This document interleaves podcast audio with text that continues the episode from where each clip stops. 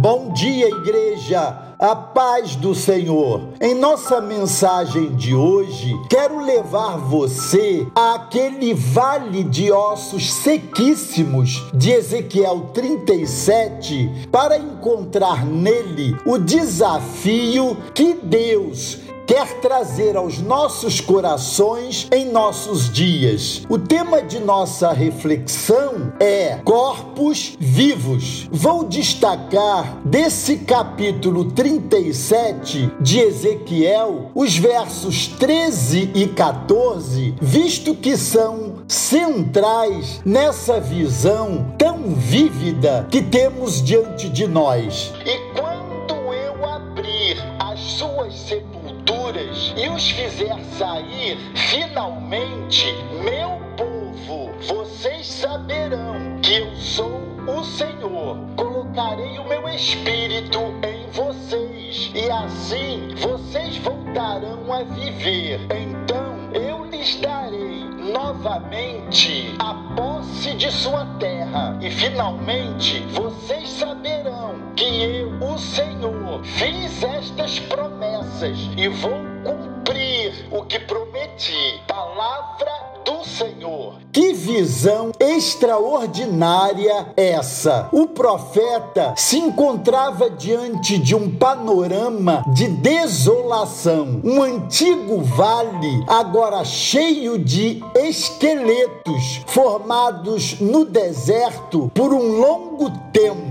Nesse cemitério, os corpos perderam suas peles e suas carnes, eram agora apenas ossos, ossos secos. Aliás, o texto é enfático em afirmar que eram ossos sequíssimos. Observe que Ezequiel não fala sobre os ossos secos. Ezequiel fala ossos secos. Nós podemos viver de tal forma que nossas vidas se tornem secas, vazias e mortas. A essência da mensagem dessa visão é esta: Deus tem poder para nos vivificar conforme lemos nos versos 13 e 14 de Ezequiel 37. Amados, se nós esquecermos disso, não haverá esperança para nós. O Deus que com poder libertou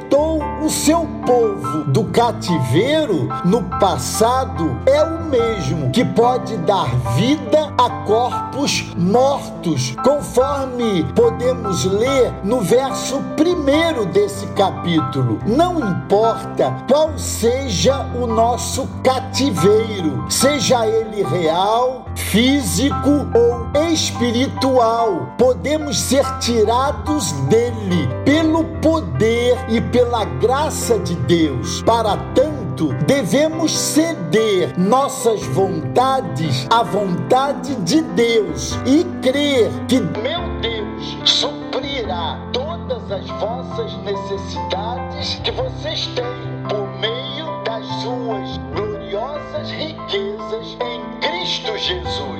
Conforme lemos em Filipenses 4, 19. Amados, esse é o nosso apelo de Ezequiel 37 para os nossos corações no dia de hoje. Deus pode fazer grandes coisas se tão somente o permitirmos. O que Deus quer nos dizer é que quando formos instrumentos deixaremos de ser ossos secos para sermos corpos vivos. Deus os abençoe.